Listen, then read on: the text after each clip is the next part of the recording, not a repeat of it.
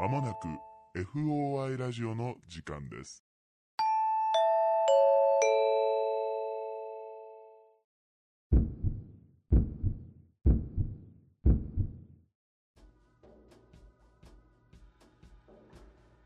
皆さんこんばんはオカルト捜査官の FOI ラジオです本日の担当捜査官はナンバー39の D 山本とナンバー41の K 横山でお送りいたします。お願いしますこの番組はオカルト初心者の我々がオカルト捜査官に扮し、一般人の一般人による一般人のための会談をテーマに、身の回りの不思議な体験、恐怖経験などを操作し、皆様にお届けする番組です。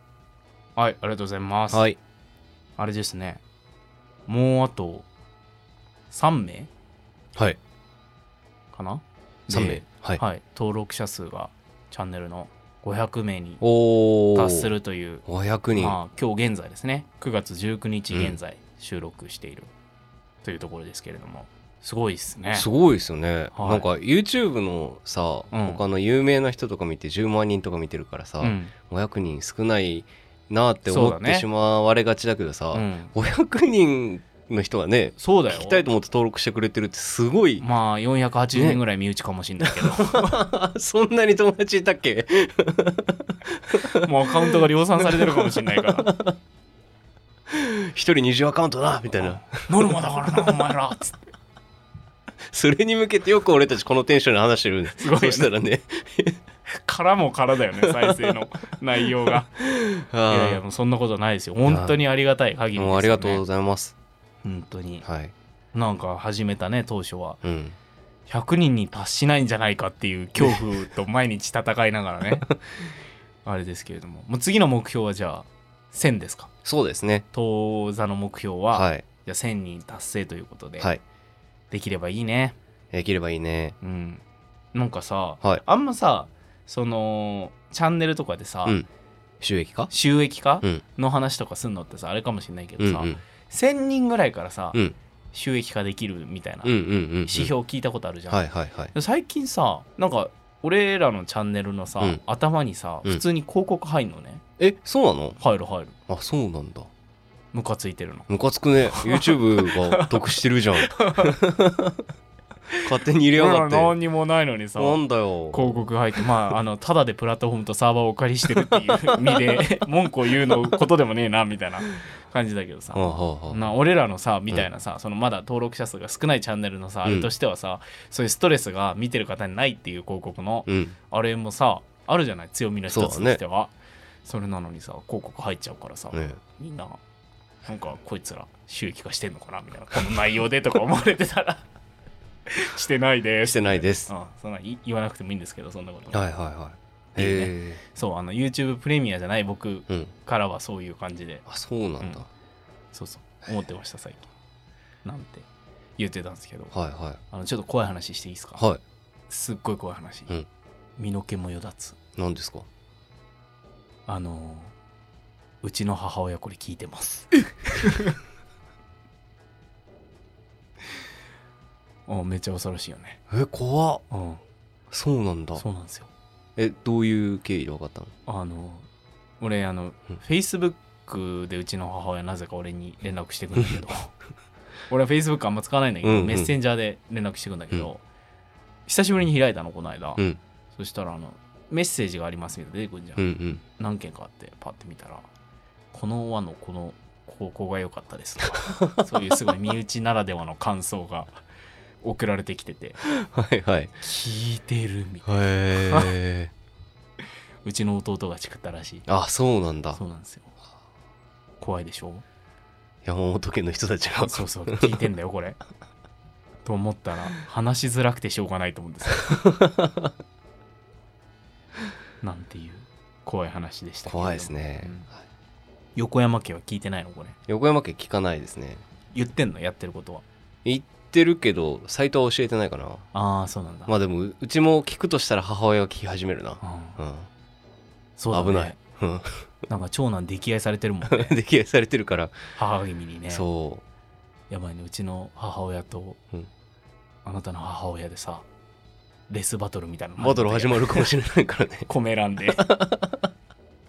K 横山さんの声がすごく素敵だと思います by Y 横山みたいな。あれ？みたいな。そしたらねうちの E 山本からさ。いいえみたいな。D 山本さんの声の方がいいと思いますみたいな。ベストバトルが始まったらねやばいね。急に保護者会みたいな雰囲気になるからね。息子バトル始めるからね。そうそうそう。今まで聞いててくれた人がね、うん。みんなスーッと離れてくる怖い怖い怖い。これ これに巻き込まれない方がいい。そんなことはないでしょうけれども、はい。まあちょっと先で一番怖い話でした僕にとっては。怖いですね、はい。それは、聞かれちゃ困るような話もね、はい。たまにしてたかもしれないとそうですね。どんどんアーカイブから動画が消えていく これまずいかもしれないみたいな検閲がね。自主検閲が入ってはい。みたいな。あれでしたけれども。まあありがたいことですね、本当だね。うん。うん。だまあだからその500に近い分の1はうちの親なんだなと思って、うんうん。うん、早くその濃度が薄まるようにもっと もっと登録者の方増えればいいなみたいなね。1000分の1にしないと。1000分の1に当座目標ですねそれは。はい。というわけではい。そんなこと言っててもあれなんで今週はどんな階段を集めましたっけ？今週はトンネルに関してのトンネルね。まあトンネルはあの世とこの世をつなぐみたいなねはい。話もね、してましたけれどもまあそんなトンネルで起こった階段をねはい。いくつか集めさせていただきました。はい。ということでお楽しみいただければと思います。お願いします。はい。お願いしねえなこいつと お願いします。はい。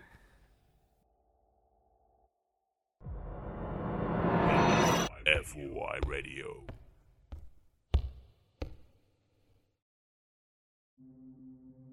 はい。というわけではい。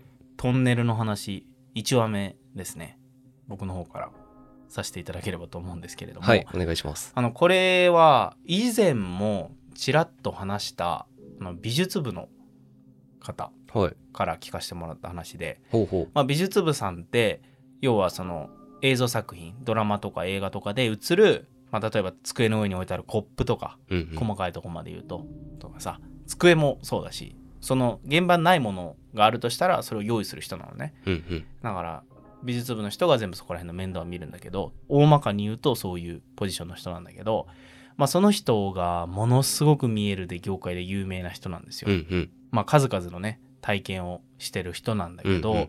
その人って、まあ、要は美術部の人とかって自分たちでそういう机とかいろいろ積んだ車を運転してたりするの。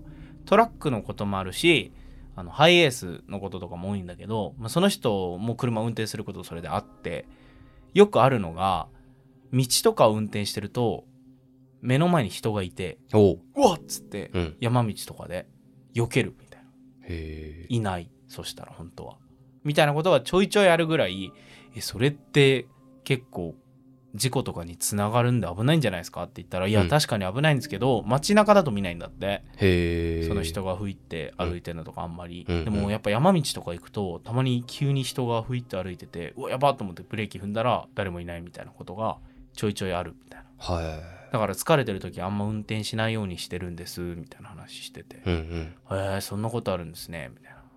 なんかそれで覚えてることとかあります？みたいな。記憶に残ってることとかあります？って言ったらあ一番記憶に残ってんのはつって教えてくれたのが、うん。まあ、この話なんだけどまあ当時静岡の方でなんか撮影があったんだって、うん。数日間の撮影があって。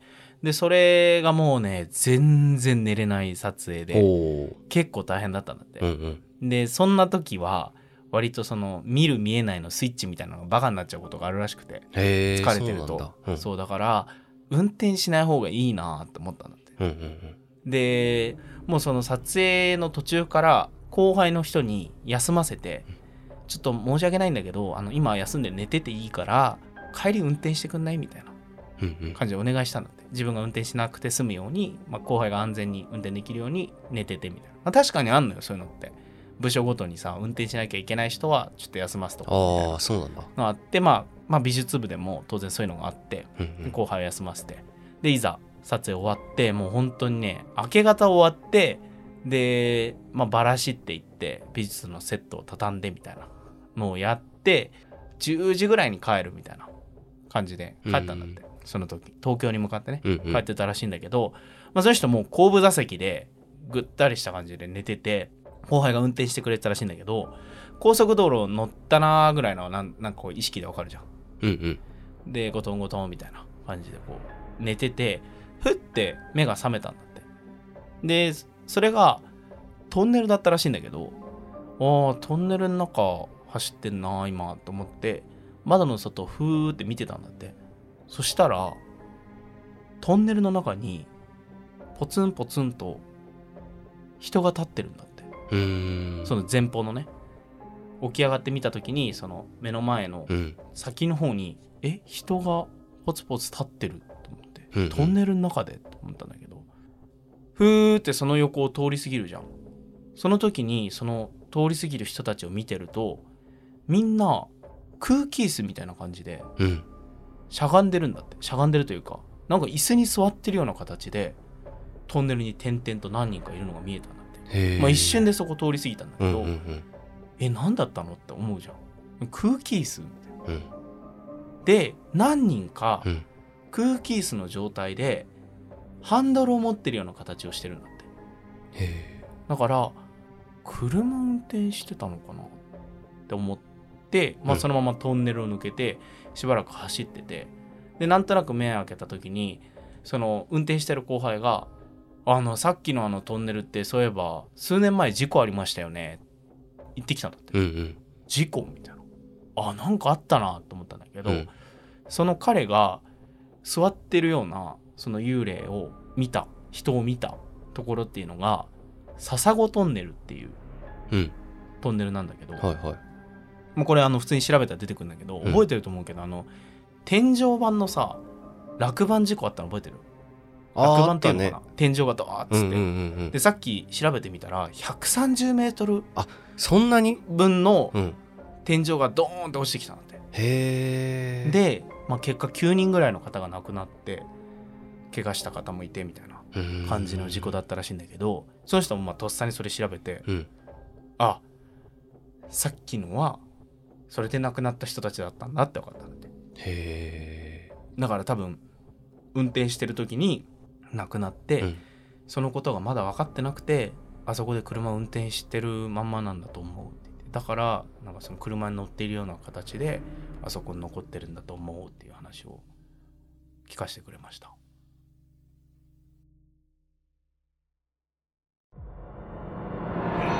FOI Radio これは俺の友達から聞いた話なんだけど、うん。そいつ大学時代に下宿してたんだって。うんうん。で下宿仲間みたいなのが何人か大学にいてなんかね同級生4人と後輩1人だったらしいんだけど、うん。そのメンバーでご飯食べに行ったりとかなんか後輩の家がちょっと広いとこだったらしくて、うんうん。そいつん家集まって飯食ったりとかうん。宅飲みしたりとかするような仲間だったんだって、はいはい。でその俺の友達が3年の夏にうん。なんかねちょっと肝試ししようぜみたいな話になって大学の近くにローカルの心霊スポットみたいなのがあったんだって。でもネットで検索しても全然出てこないし、うんうんうん。心霊スポットとしてはってこと？そうそうそうそうそう。あ地図上にここにありますよっていうのは出てくるんだけどー地図にはあるけど、うん。心霊スポットとしては有名じゃないんだ。正直心霊スポットとして行っていいのか分かんないぐらいのスポットらしいんだけど、はいはいはい。その大学自体がかなり田舎の方にあって、うん。トンネルの周りが夜中になるともう人も車もないような状態だったから、うんまあ暗くて怖いですよと。うん。で大学生の間ではあそこなんか霊が出ますみたいなうん噂があるぐらいのスポットだったので、ちょっとあそこ行こうぜって話になって懐中電灯を持って男5人でさそのトンネル行って往復したらしいんだけどまあ何も起こんなくてうん。まあ雰囲気は怖かったけどまあこんなもんかって思いながらじゃあ最後ちょっと集合写真だけ撮ろうぜってことになって5人集まって携帯で写真撮ってじゃあその日はバイバイってことになったんだってで俺の友達は帰った後にその写真見て心霊写真とかでは全然なかったらしいんだけどそれを持ってるのがちょっと気持ち悪いなと思っちゃって。うんうんなんかなんか連れて帰ってんじゃないかなみたいな。うん。うん思って、うん。すぐにその写真消したんだって、はいはいはい。まあ、欲しくなれば他の友達持ってんだろうぐらいのまあね。感覚で。でちょっと時間飛ぶんだけどそこから数年経って、うん。携帯が壊れちゃってうん。機種変更したんだって。はいはい。で本人全然意識してなかったらしいんだけど、うん。データがさ全部クラウドに上がってたらしくてで写真とか消したやつも全部戻ってきちゃったんだって、あーバックアップされてたのね。そううそうそうそう、はいはいはい。で戻ってきちゃったからいらないデータを全部消してってたらしいんだけど、うん。心霊スポットで撮った集合写真もうん。戻ってきたことに気づいて、ああはあはあ気持ち悪くて消したね。そうそうそう。パッて消したんだってまた、うん。でまたさクラウドから戻ってきちゃったら嫌だから、うん。そのクラウドのデータもちゃんと整理したんだって、うん。いらない写真全部消してやったんらしいんだけど、うん。しばらく経って古い写真を携帯のアルバムで見返してたら、うん。なぜかその消したはずの心霊スポットの集合写真だけ残ってたんだって携帯の中に、ああバックアップからも消したのね。そクラウドからも。う、うん、絶対消したはずなのにうん。戻ってきてて。うん。戻ってきてたって表現が適切かわかんないけど、うん。あるあったんだって。うん。えなんであるんだろうって思って気持ち悪かったらしいんだけどちょうどその時になんか大学の近くの地域に出張してたんだって。うんうんうん。でせっかくだからってことでまだ後輩は大学に行ってたからうん。連絡したら「えみたいな。ちょうど他の先輩たちも戻ってきてるんですよ、みたいな。うんうん。言われたんだって。うんその仲良くしてたさうん。5人のメンバー全部ちょうどその地域にいたらしくて、おおえみんな外行ってたそうそうそのへえすごいね。ううん。え偶然ってことでうん。集まってうん。その時は飲み会になってその後輩の同級生みたいな、うん。顔だけ知ってるやつみたいなうんのもうんうん一緒に来て6人で飲み会になったんだって、ああいつもの5人プラス1か。そうそうそう。うんうんで飲み会の途中で、うん。うんその写真のことを思い出したんだって。ああトンネルの？そうそう、うんうん。で消したはずなのに戻ってきてたんだけどなんかうん。そもそもこの心霊スポット行ったの覚えてるみたいな。はいはいはい。話をしたら、まあみんな覚えてて、うん。あ撮ったよねみたいな感じで写真探し始めたんだって。ああはあはあそしたら残りの4人もうん。全員その写真まだ持っててで1人はデータを俺も消したはずなんだけどみたいなうんうん。のを言い出して、はいはいはえ気持ち悪いってなってたら、いうん。その偶然参加してたさ後輩の同級生の、はいはい。6人目。そうやつも、あ俺そこのスポット行ったことありますよって言ってうん。そのトンネルの写真を見せてきて、ほうほうほうほう。えー、気持ち悪い気持ち悪いみたいな。まあ同じ大学だからさ行っててもおかしくはないんだけど、まあまあうん。まあそこに写真が6枚集まったっていうのが気持ち悪いし、うんうんふと気になってその写真を撮った日付を調べてみたんだって。うんほうほうほうそしたらちょうど今から3年前のうん。8月の末ぐらいだったらしいんだけどそのほうほう。8月の25だったとするとうん。その飲み会やってる日が8月の24日だったんだって。ああ。3年前の前日ってこと？そう。でそこにいた6人がうん。そのトンネルにうん。呼ばれてるんじゃないかっていう話になったんだって。へえ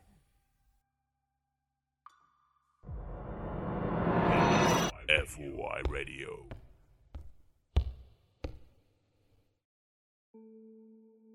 はいというわけではい。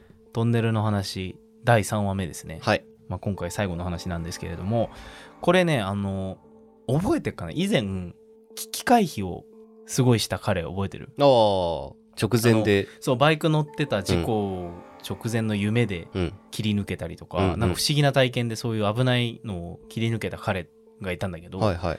あの人すごい面白いやつで、まあ、うん。あの人っていうか同同級生なんだけどうん。小学校の頃の。面白い人でなんかね急に思い立って奄美大島とか住んでみたりとかへえ1年間うん。住んだりとか、なんかね歩くのがとにかく好きなやつで、うん。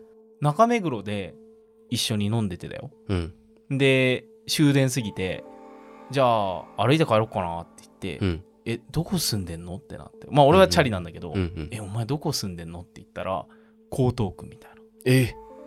まで、うん。あ歩いて帰るみたいな。うん。やつなの。もう1 0キロとか1 5キロとか平気では歩くやつで。で彼が24ぐらいの時かな。うん。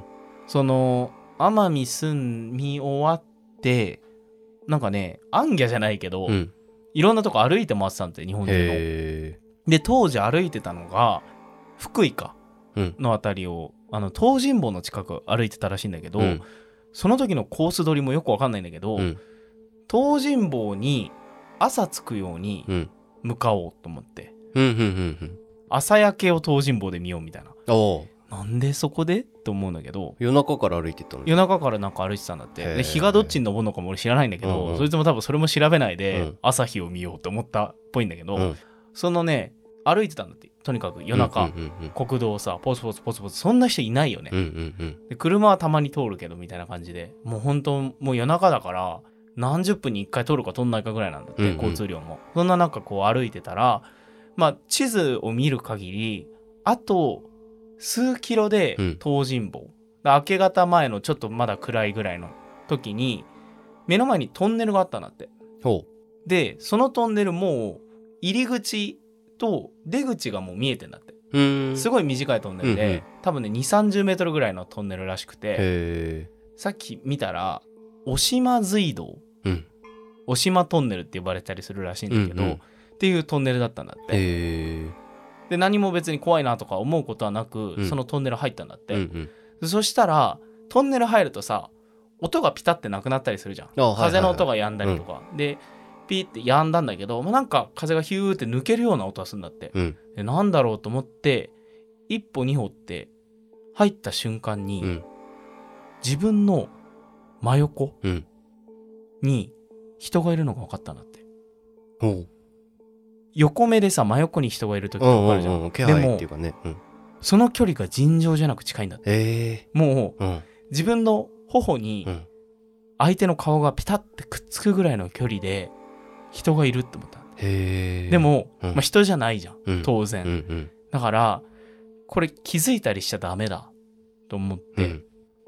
そのまんま気づかないふりしてうん。歩いてたんだって。へで女の人だっていうのが分かったんだって。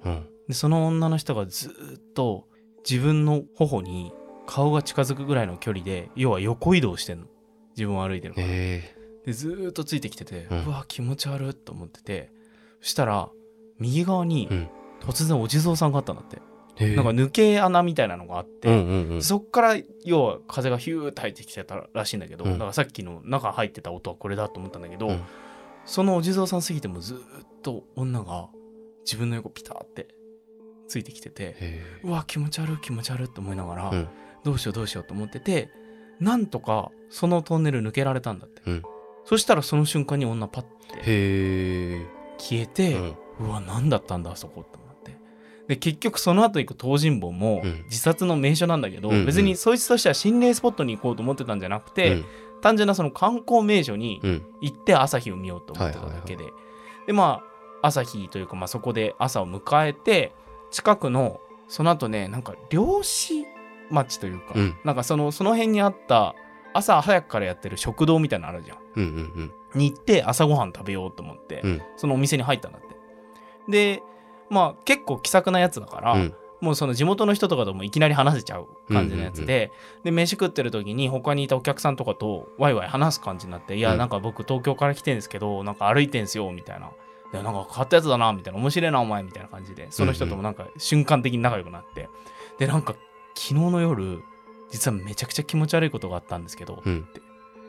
あそこのトンネルあるじゃないですかつってそしたらその漁師の人が「あああそこね渡島トンネルね」みたいな。うんうんそりゃそうだろ、あそこ出るよ、みたいになって。ええ。何も言ってないのに。うんあ、やっぱ出るんですね、みたいな。で、何があったかっていうのを説明したら、うん。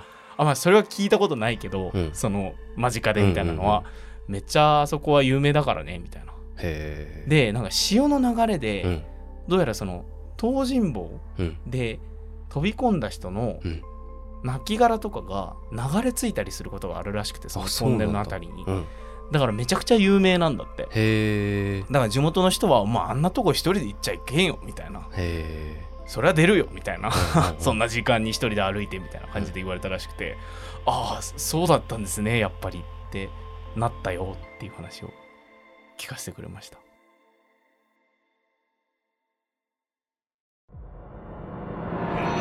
FOI Radio.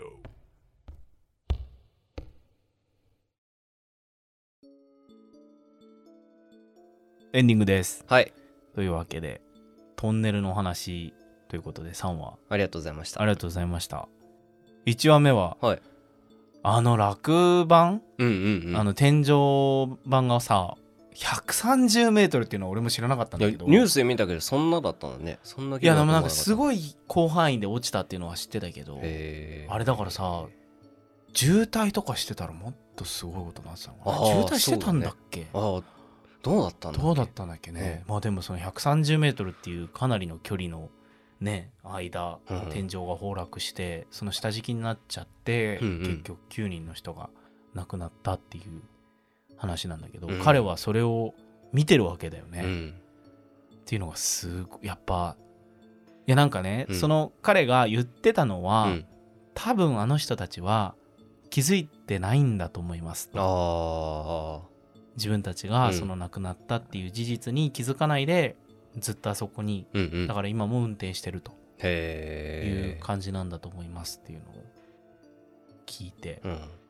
まあなんかちょっとね切ないなと思いつつも、ねまあやっぱそうか。車は映らないのかみたいなさ、うんうんうんうん。ねだからその人たちだけが、そのちょっと異様な光景だよね。そうだね。空気椅子みたいになってるって言ってたから、へえっていう。なんかその見た人じゃないと形容できないよなその情景ってってちょっと思ったりもして、そうだね。そうそう。すごい話だなと思ったんだけど。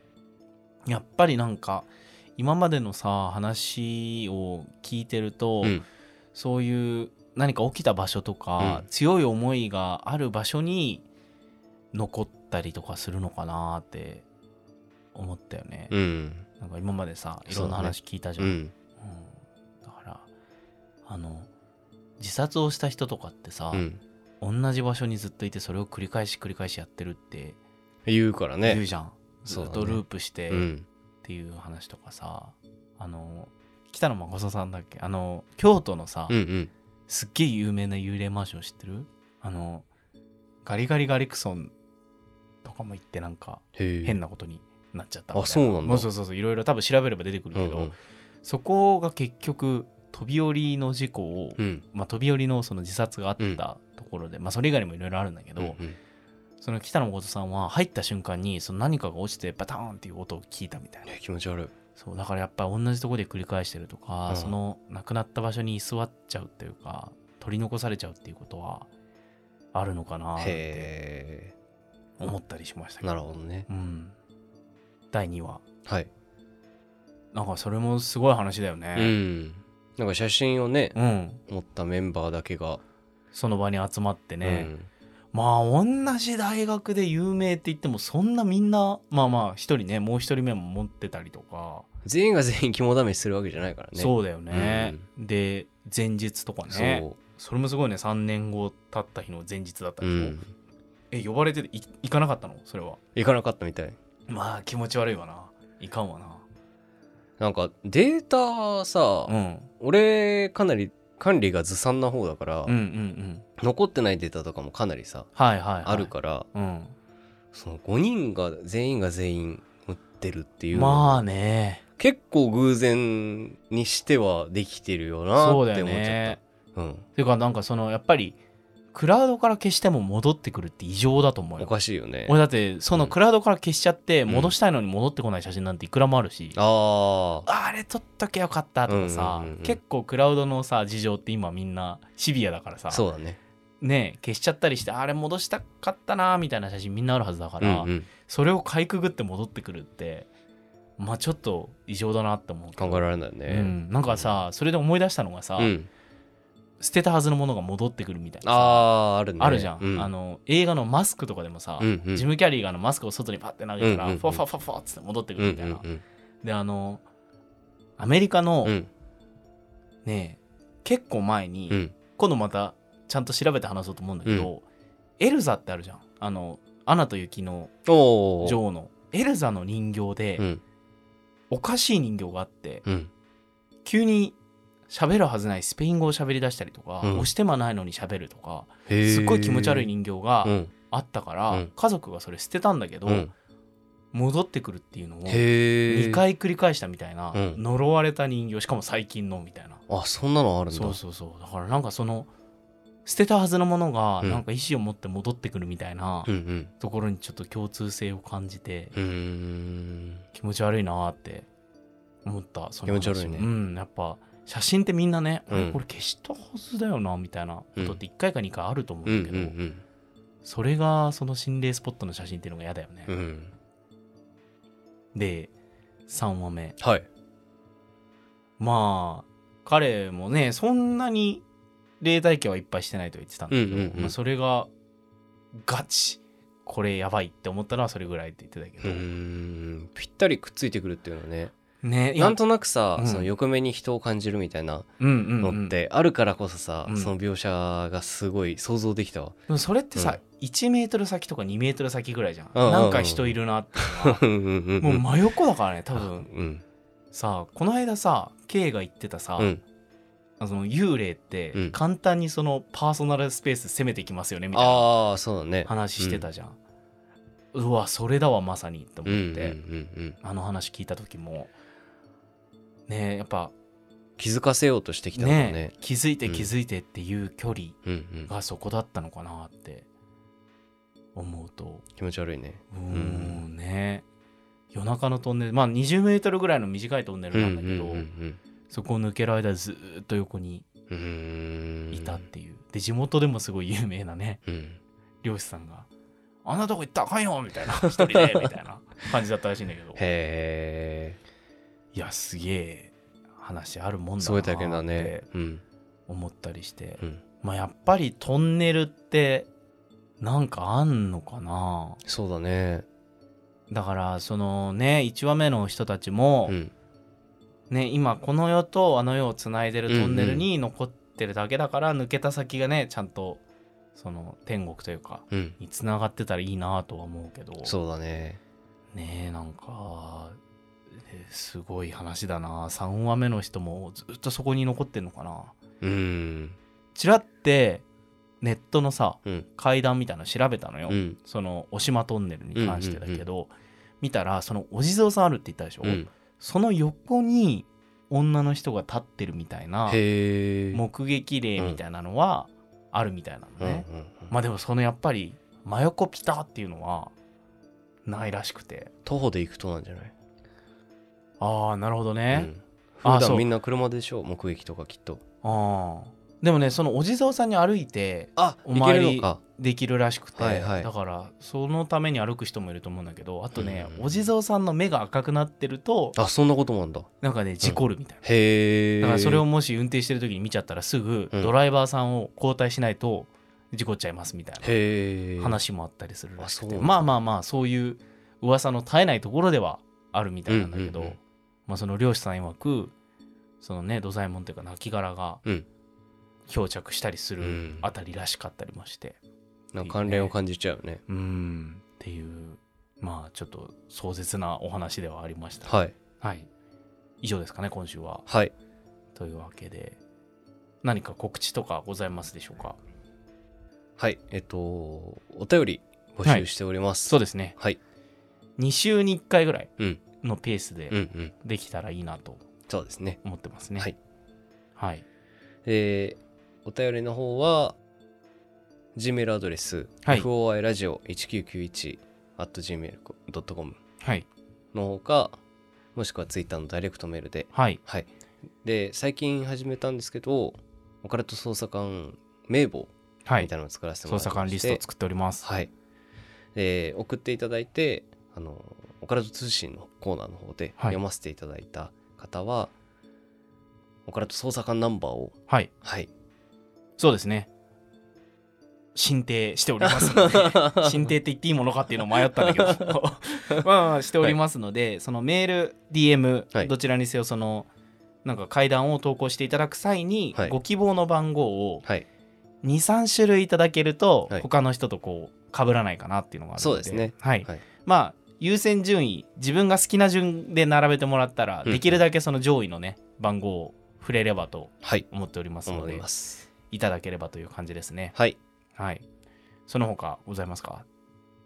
大丈夫です。大丈夫ですか？はい。はいわ、かりました。あとあの未解決事件あ。始めましたね。はい。結構見ていただけたんじゃない？そうだね。ね。他の動画よりもなんか。お好きな方が多かったのかもとか思ってね、はいはい、またあれも定期的なのかまあ不定期ではあるかもしれないですが、うん。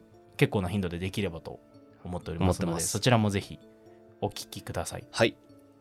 ということで締めのお言葉お願いします。はい。いつかあなたの住んでる街へお尋ねします。オカルト捜査 F を I ありがとうございました。ありがとうございました